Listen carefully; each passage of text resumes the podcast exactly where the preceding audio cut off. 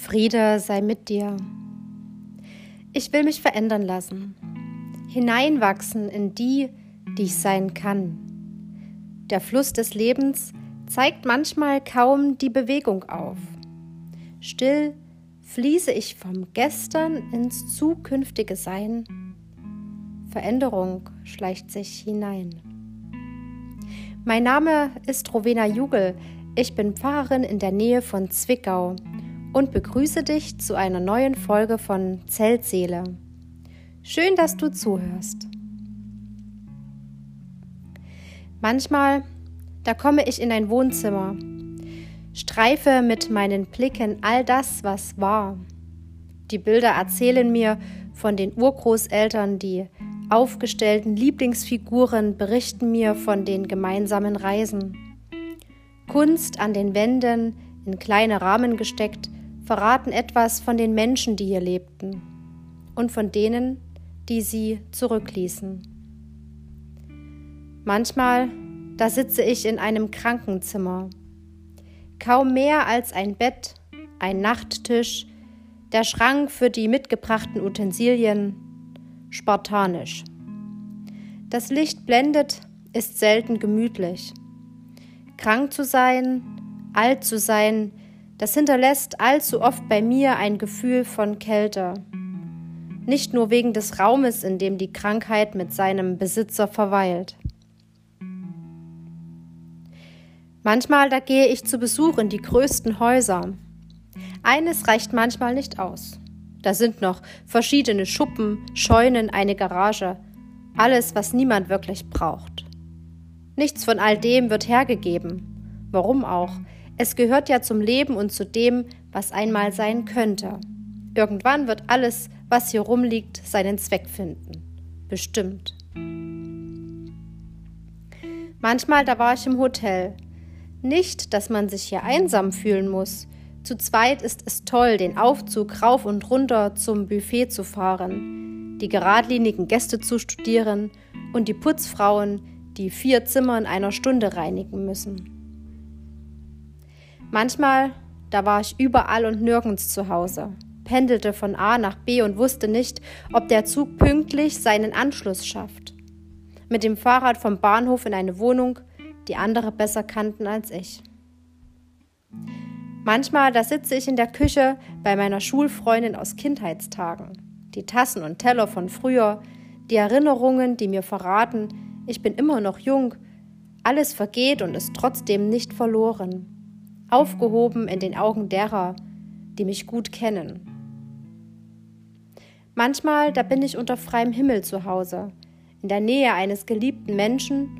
Unsere Gesichter verstehen sich auch ohne Worte. Schritte, die den gleichen Weg gehen, weil sie einander in ruhigem Einvernehmen folgen. Einmal, da hatte Jesus eine Wohnung, bei seiner Familie, Menschen, zu denen er gehörte, irgendwie. Erwachsen geworden war er unterwegs, um den Menschen von Gottes Reich zu erzählen. Er heilte die Kranken, tröstete die Einsamen und die Verletzten. Er machte sich Freunde und Feinde. Während des letzten Zusammenseins mit seinen Freunden, seinen Jüngern, kurz vor seiner Verhaftung, da fragten sie ihn, wo er hingeht und auch, was aus ihnen einmal wird, wenn er selbst nicht mehr da ist. Jesus antwortet und spricht von einem Zuhause bei Gott.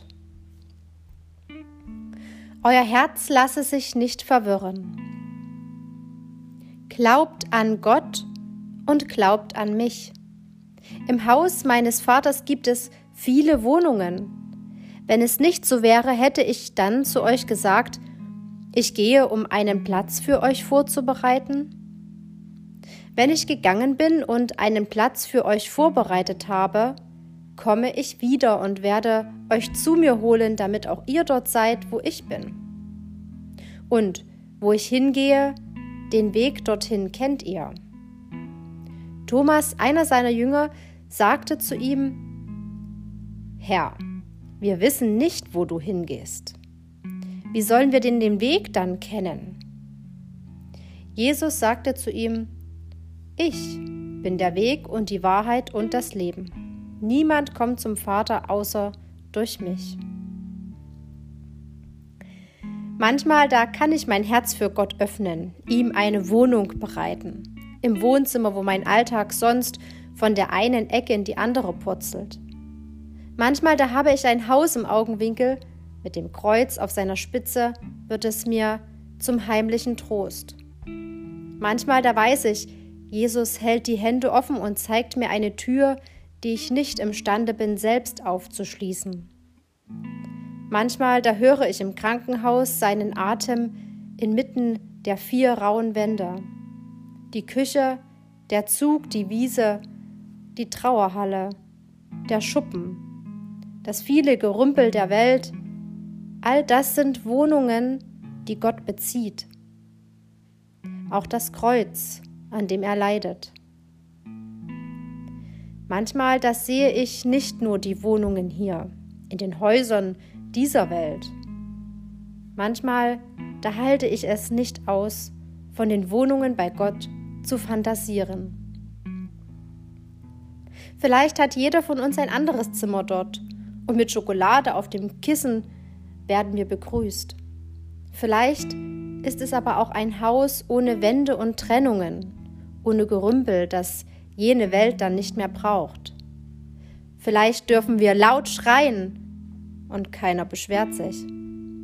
Vielleicht ist in der Küche ein großer Backofen voller Muffins für die Kinder. Vielleicht ist es Gottes Haus, in dem ein Platz ist für dich und für mich. Und der Friede Gottes bewahre dich und dein Herz. Amen.